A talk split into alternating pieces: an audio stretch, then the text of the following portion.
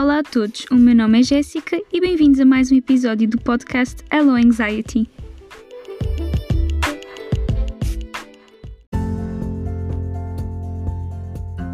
Tudo o que é falado neste podcast não é uma opinião profissional. Eu não sou médica. O que falo aqui é meramente a minha experiência de vida nestes assuntos de ansiedade e depressão. Gostaria que com este podcast as pessoas que passem pelo mesmo saibam que há esperança e que não é vergonha nenhuma procurarmos ajuda profissional. Aliás, o meu conselho é mesmo que procurem ajuda de um médico. No episódio de hoje vamos falar sobre depressão, alguns sintomas e como nós devemos lidar com este assunto, que é a depressão que muitas vezes uh, é suprimido e não é falado, é tapado. É um mistério quase. Uh, mas em primeiro lugar, uh, acho importante definirmos o, o que é depressão. E, e, para mim a depressão é um sinal emocional uh, que, tal como a ansiedade que vimos no, no, no, episódio anterior, é um alerta do nosso corpo para, para algo que não está bem. Vou mencionar alguns sintomas da depressão, mas que podem variar de pessoa para pessoa, porque, como vocês sabem, ninguém é igual. Não, nós não passamos todos pelas mesmas experiências na vida e também eh, processamos os acontecimentos de maneiras diferentes, como por exemplo o luto, cada pessoa faz o luto de, de maneira diferente, até por exemplo na minha própria família, até dos meus irmãos, cada um eh, faz o luto de maneira diferente. Eh, porque ninguém, eh, ninguém é igual nesse aspecto. portanto, eu vou-vos falar de alguns uh, sintomas da depressão e, e, que foram mencionados pela doutora Caroline Leaf. Um, alguns sintomas da depressão uh, são sentir-se sem esperança e impotente no que toca a controlar o que está a sentir, não ter apetite ter alterações de peso, engordar de repente, emagrecer de repente ou estar sempre a oscilar no peso, dificuldade em dormir, demorar a adormecer, por exemplo, ter, estar eh, exausto mentalmente e fisicamente, falta de interesse nas coisas que se gosta e nas coisas diárias. Há, há também até quem tenha desinteresse na, na higiene pessoal, a pessoa deixa até de tomar banho, mudar de roupa, etc ter dores de cabeça, problemas na pele, perda de cabelo, problemas digestivos, problemas de concentração, lentidão a fazer as tarefas, a pessoa começa a ficar uh, mais, uh, mais lenta a processar a informação e também, por exemplo, a irritabilidade, ficar hum, irritada muito facilmente. E o que é que eu devo fazer se tenho alguns destes sintomas ou até mesmo todos estes sintomas que foram aqui falados? Primeiro, eu acho que nós devemos deixar de ter vergonha de falar sobre estes assuntos. Devemos deixar a vergonha para trás e admitirmos que temos estes sentimentos de tristeza profunda e que estes sentimentos parece que não querem sair de nós. Às vezes a vida traz-nos uh, coisas que não esperamos, acontecimentos que nos deixam devastados e que se nós não lidarmos com isso a nível emocional, eles vão acabar por afetar a nossa mente e possivelmente também o nosso corpo fisicamente. Eh, se nós não, não nos mantivermos em cima do acontecimento, eh, do que nos está a acontecer, processarmos bem emocionalmente, o nosso corpo fisicamente também vai ficar afetado. Mas se normalizarmos estes assuntos, estes sentimentos de tristeza, podemos mais facilmente ultrapassar estes momentos depressivos na, na nossa vida. Em segundo lugar, uh, falar, expressar os nossos sentimentos, confidenciar a alguém pode ser muito libertador.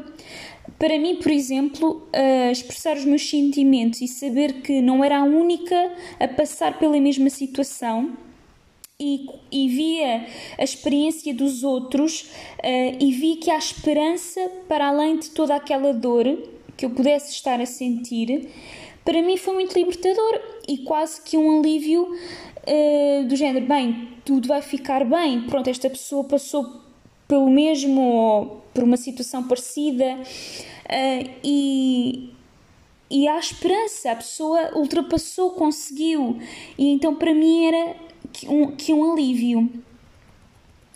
Eu queria também deixar aqui um ponto que eu acho importante, que é que a depressão não vem assim do nada. De repente não me consigo levantar da cama, não me apetece comer. Não, é assim. Isto é algo que acontece porque não vamos resolvendo as situações que nos vão acontecendo.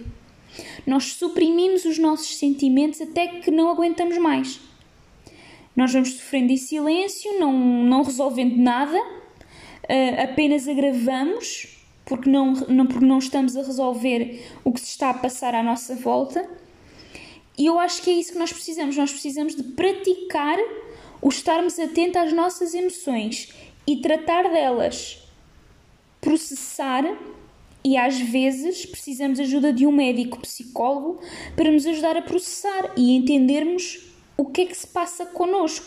Depois é importante encontrarmos ferramentas que nos ajudem a ultrapassar estes momentos.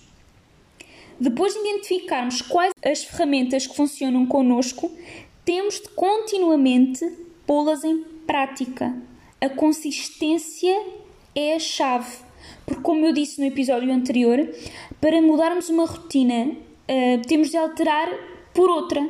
Mas neste caso, uma rotina saudável, trocar por uma rotina saudável. Por exemplo, algo assim mais banal, mas que, por exemplo, resultou comigo no que toca à alimentação. Há coisa de uns anos atrás eu quis cortar uh, nos açúcares que nós uh, falamos de açúcares artificiais. Uh, e então, cada vez que me apetecia algo doce, eu comia uma banana, por exemplo. Eu troquei a rotina de comer um chocolate por uma fruta que saciava o meu paladar. Portanto, eu troquei uma rotina que era má, que era ir aos doces artificiais, aqueles açúcares artificiais. Eu troquei essa rotina má por uma rotina saudável. E eu apliquei este sistema também para a minha saúde mental. Cada vez que vinha um pensamento que eu já havia identificado que era mentira ou que era errado, eu trocava por um pensamento saudável, um pensamento de paz e de verdade. Como a doutora Leaf diz, a cura é um processo e não um invento. Eu acho que nós devemos tomar atenção a esta frase porque a cura é um processo.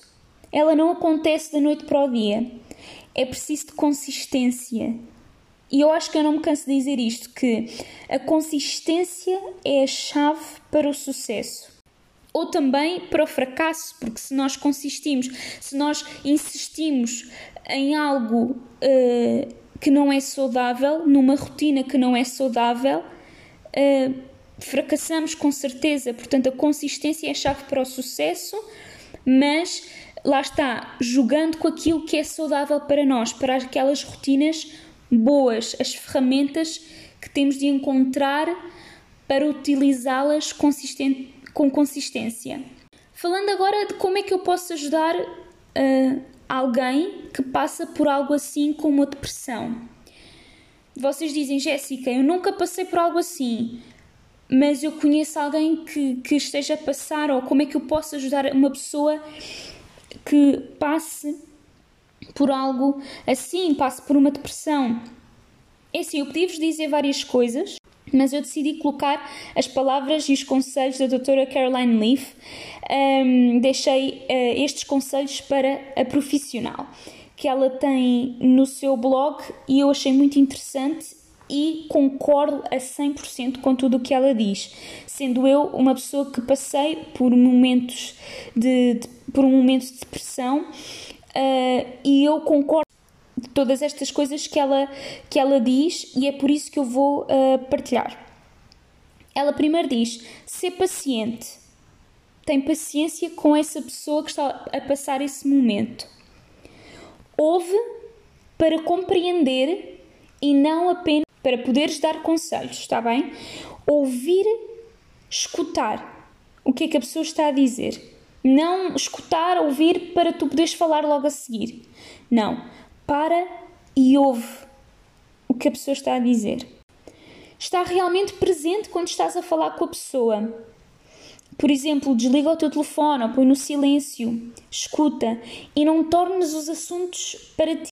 Por exemplo, eu digo que estou triste porque a minha avó morreu e ela era muito importante para mim. E depois a pessoa com quem eu estou a falar diz: Sim, quando a minha prima morreu, eu também sentia muito triste e perdi o apetite, e depois isto, e depois eu aquilo, e depois eu isto. Ou pior, dizerem dizerem a vida é mesmo assim, a única certeza é a morte, não podes estar triste o tempo todo, tens de prosseguir com a tua vida.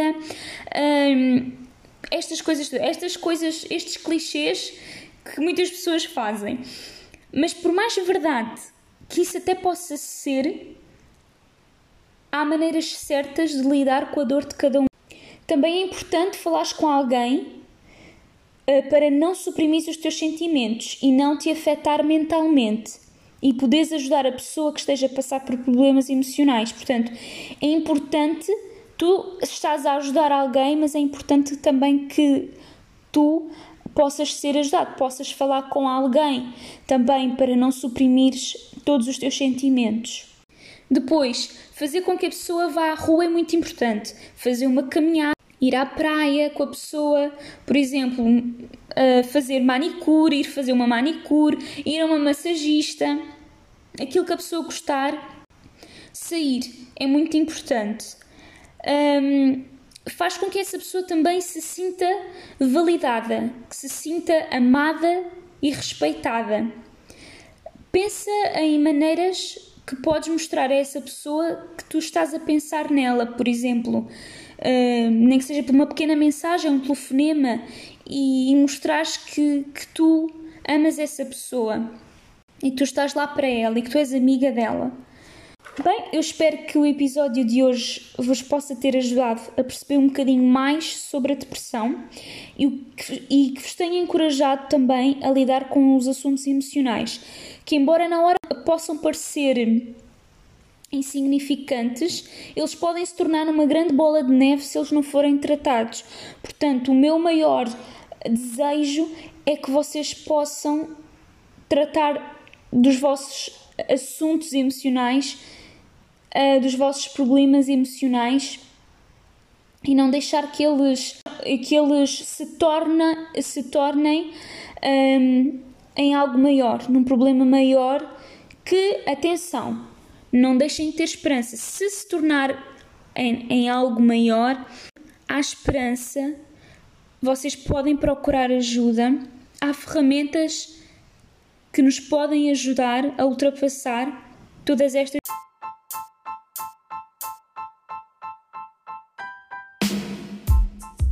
Ora, vamos agora à nossa rubrica das perguntas e respostas. A pergunta do episódio de hoje é: O sentimento de depressão ainda volta por vezes ou não? Muito diretamente, sim. Agora um bocadinho explicado. A depressão pode voltar porque nós simplesmente deixamos de cuidar do nosso emocional. Também pode ser, atenção, isto é genericamente, mas também pode voltar porque algo um, tenha acontecido, algum choque, algum trauma que de repente possa ter vindo à nossa vida e que nós não conseguimos lidar na hora que, que passou e, e, suprimimos os nossos sentimentos e, e tudo mais e pode voltar. Portanto, sim, o sentimento de depressão pode voltar, mas não precisa de ficar, tá bem? Como sempre, e esta é a minha mensagem, há esperança. Chave para o sucesso é consistência de rotinas saudáveis, ok? E ao praticarmos isto, de certeza que muito mais rapidamente nós voltaremos a estar num estado uh, mais são na nossa mente.